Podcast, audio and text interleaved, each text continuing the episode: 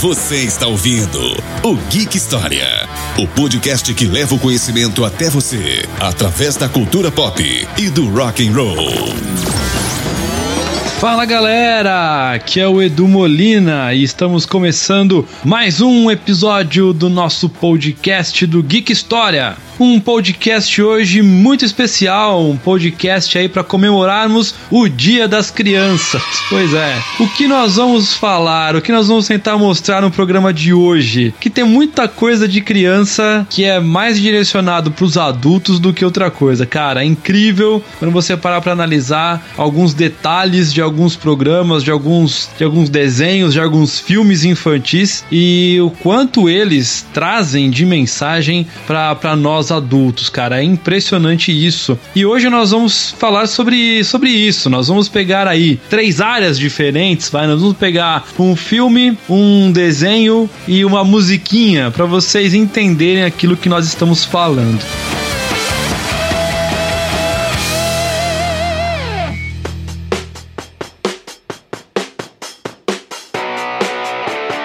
Incrível que pareça, a Peppa Pig ela consegue nos ensinar alguma coisa, principalmente sobre relações internacionais. É muito louco parar pra pensar nisso, né? A Peppa Pig que é mais ou menos assim, ou os pais, né, amam ou odeiam a Peppa, não tem meio termo. Uma galera acha que ela é muito mal educada, que ela, sei lá, arruma confusão, que ela briga com os pais e tal, mas ela é uma criança de 5 anos, né? Eu tenho uma filha de 5 anos em casa e muitas vezes a gente se depara com situações daquele jeito, né? O desenho ele mostra como é o mundo a partir do olhar de uma criança de 5 anos. Então é, é, bem é bem interessante quando você analisa né, o convívio é, dela com, com, com, os amigos ali na escola, com a melhor amiga, com os pais, com o irmão mais novo, a forma como ela enxerga o mundo, né? A gente às vezes tem essa preocupação de as coisas vão demorar, vão ser construídas, vão levar tempo e o tempo da criança é diferente São algumas sacadas legais que tem ali na, na Peppa, né? Aqui em casa a gente assiste com, com a Isa e num desses episódios, é, chamado Dia Internacional, da temporada 4, episódio número 8. Esse episódio ele mostra as crianças na escola e elas vão comemorar o chamado Dia Internacional. A professora deles é a Madame Gazela ela organiza a festa e cada criança ela tá vestida para representar um país. Então você acha ali no meio Estados Unidos, Rússia, Alemanha, França, Grécia, Japão, Suíça, Austrália, África do Sul, Inglaterra, México, tá tudo misturado. Cada criança representa um desses países. A Madame Gazelle é questionada pelas crianças, né, do tipo assim, o que, que esses países fazem, né? O que, que eles fazem juntos? E aí a Madame Gazelle fala para eles, olha, eles cantam juntos a canção da harmonia. E aí ela começa a cantar paz e harmonia no mundo inteiro, né? Paz e harmonia no mundo inteiro, paz e harmonia no mundo inteiro, paz e harmonia no mundo inteiro, paz e harmonia. E as crianças cantam e se divertem, acham mó barato, até a hora do intervalo. Na hora do intervalo a treta começa, cara. Por quê? Cada país, né, cada criança vai para um brinquedo. Os Estados Unidos vão junto com a Rússia, a Espanha e a Grécia brincarem na caixa de areia. Num determinado momento da brincadeira, chega lá a Holanda, é, Holanda e o Japão querem brincar na caixa de areia e já chegam exigindo que os Estados Unidos, a Rússia, é, a Grécia e a Espanha têm que sair. Os Estados Unidos questionam por que, que eu tenho que sair daqui. E a Holanda fala, tipo, vocês já tiveram a vez de vocês, agora é a nossa vez. E a Holanda ainda apresenta uma alternativa. Ó, vocês podem brincar no escorregador, tá vazio, tá livre. E aí, cara, os Estados Unidos olha e fala: eu quero brincar aqui, eu não vou sair daqui. E aí começa a discussão. Ou os outros países, as outras crianças chegam para ver o que tá acontecendo. E aí começa a briga, meu. Começa um acusando o outro de ser mandão, de querer sempre fazer a sua vontade, aquela discussão toda, aquela briga. E a Madame Gazela ouve aquela gritaria, ela sai da sala de aula correndo e vai lá para ver o que tá acontecendo. Quando a Madame Gazela chega, ela ela pergunta o que aconteceu. A Holanda fala: os Estados Unidos, a Rússia, a Espanha e a Grécia não querem compartilhar a caixa de areia. E a Madame Gazela, ela pergunta para eles: vocês acham que é assim que os países do mundo se comportam? E aí vem o melhor, né? A resposta das crianças. E não é? Cara, nessa hora, assim, você começa a dar risada porque é um reflexo das relações internacionais sobre os países. Os países do mundo, eles se confraternizam desde que haja um interesse mútuo a todos eles, tá? Então, se é para eles verem que todos terão vantagem em alguma coisa, então esses países se juntam, se confraternizam, brindam, assinam acordos, tratados e ok, tá valendo.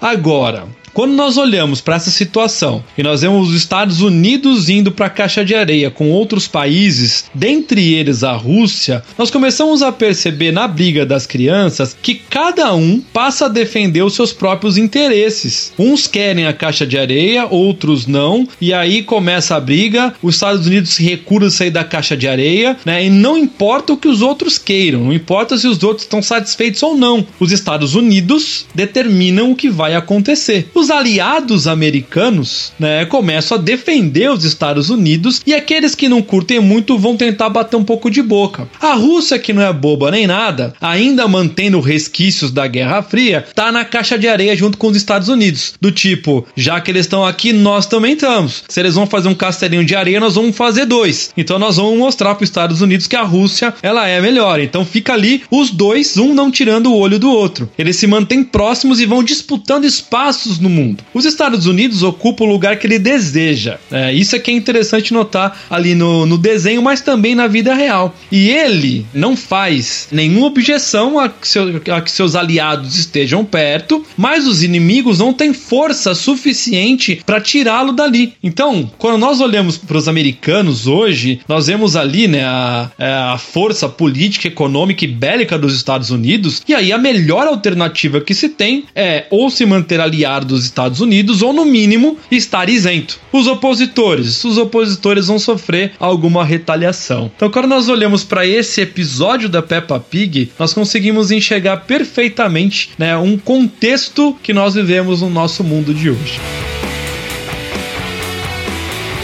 Outro que eu queria falar com vocês é sobre o mundo Bita. Cara, o mundo Bita é incrível, né? Desde que a Isa era bebezinha, nós descobrimos o mundo Bita e nós colocamos os desenhinhos para ela ver, né? O mundo Bita são várias canções e é muito divertido, né? Quando você olha algumas letras e o Bita, né? Super caricato, engraçado. As crianças, são três crianças ali e, e como eles se relacionam numa boa entre eles. Isso é muito legal. Tem uma música na, na, na coletânea Bita e o corpo humano, que se chama A Diferença é o que nos une. A música começa com a seguinte frase: Para ver melhor, amigo, use o coração. Essa música vai falar sobre inclusão. Ela traz na, na animação toda ali um personagem cego, um cadeirante, um autista e uma surda. Uma coisa que é muito importante nós aprendermos. Galera, não existe portador de deficiência. Às vezes a gente fala, ah, fulano porta deficiência. Não, esse termo tá errado. Portar algo quer dizer que você carrega e você deixa em algum lugar. Então você porta um copo, você porta uma caneca, você porta um notebook e você deixa em algum lugar. O termo correto é pessoa com deficiência. Não existe portador de deficiência. A deficiência ela faz parte das características das pessoas. Por exemplo, eu uso óculos, eu tenho miopia, eu tenho astigmatismo. Então isso faz parte da minha característica, né? Uns têm cabelos escuros,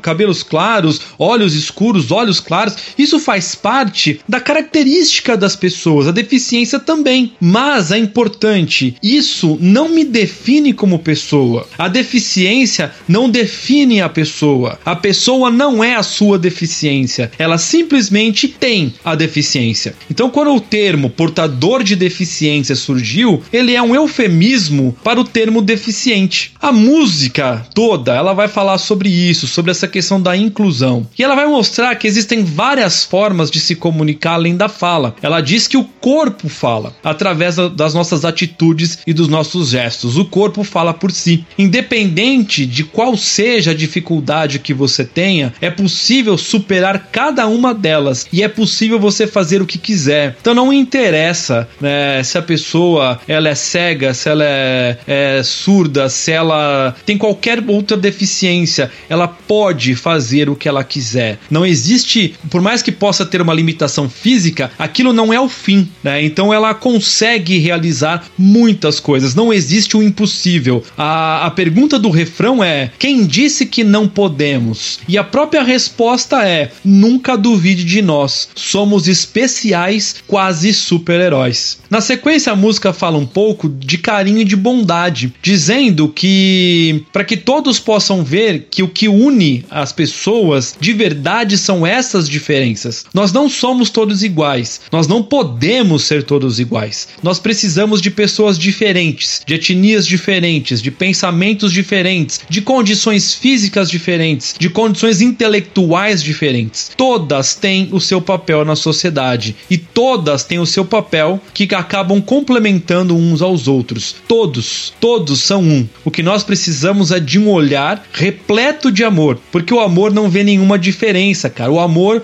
ele vê simplesmente possibilidades de todos se encaixarem e se tornarem iguais. Essa é a mensagem da música. É uma música que nos ensina que somos todos diferentes e por isso somos todos iguais e que nós precisamos lutar no nosso dia a dia para que essas diferenças elas caiam, para que as barreiras caiam e que tudo isso se torne real nas nossas vidas. O mundo Bita é sensacional e essa música ela é muito tocante. E para terminar, nós vamos falar da Cinderela, é um clássico da Disney. É, a Cinderela a tal da gata borralheira, né? Um desenho clássico da Disney, né? Acabou virando o castelo, né? Da, da Disney ali, é o castelo da Cinderela, né? E é engraçado a Cinderela porque muitas vezes a gente não dá nada para ela, né? Aqui em casa era mais ou menos assim. Nós descobrimos faz pouco tempo um jogo, um super trunfo das princesas da Disney. E aí nós compramos para poder jogar com, com a Isa, né? Então a Isa tem 5 anos e a gente comprou ali pra, pra, pra se divertir com ela, né? O jogo tem várias categorias. E aí numa delas a Cinderela é uma das personagens mais fortes que tem. Quando a gente olhou para aquilo, cara, a Pri, né, a minha esposa, ela olhou e falou: Cara, não é possível isso, né? A Cinderela, a Cinderela é mais forte, tá, tá errado esse negócio aí, né? E aí ela começou a falar: Tá errado por quê? Porque ela sofreu na mão da madrasta, na mão das irmãs, ela perdeu aquilo que era dela por direito, ela se transformou numa empregada, ela foi humilhada, ela nunca fez nada. Como é que a Cinderela pode ser forte? E aí naquele momento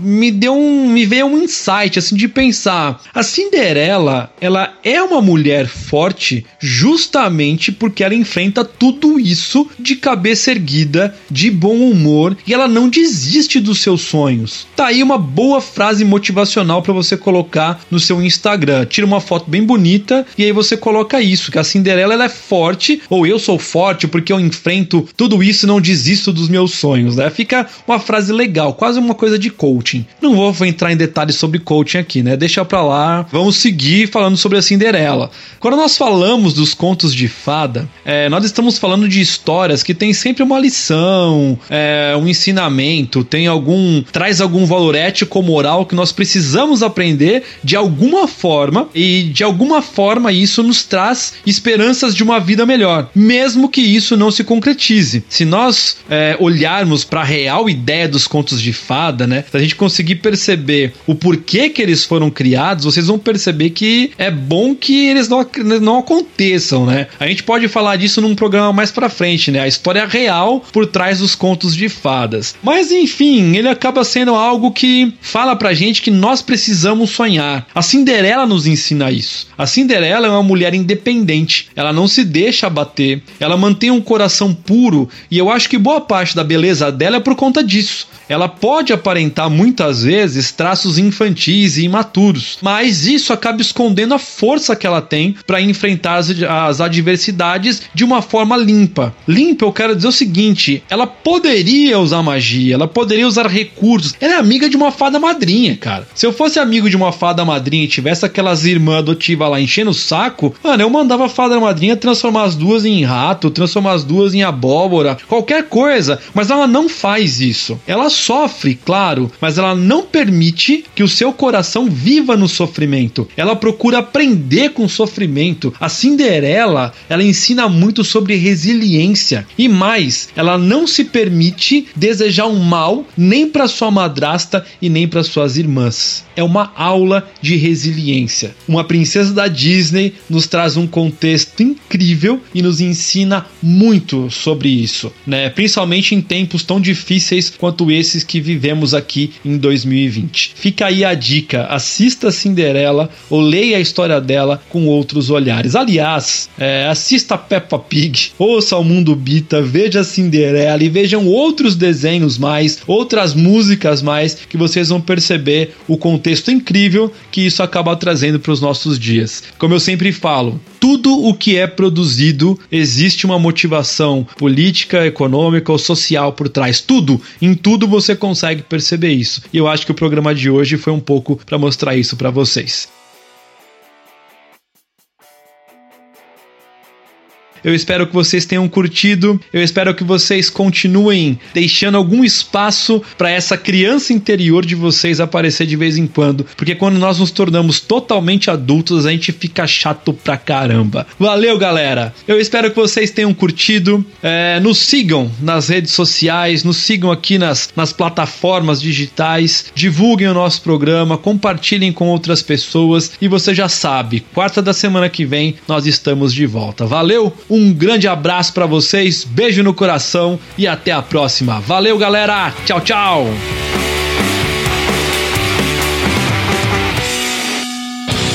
Siga o Geek História nas redes sociais. Estamos no Instagram, Facebook e também no YouTube.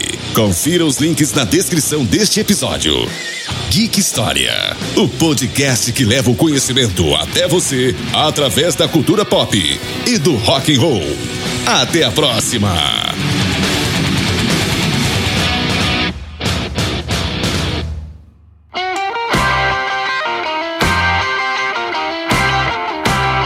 Este podcast foi editado pela Nabecast Assessoria em Produção de Podcasts e publicado pela Nabe Podcast Network. Saiba mais visitando www.nabecast.jp ou buscando nabecast.jp nas redes sociais.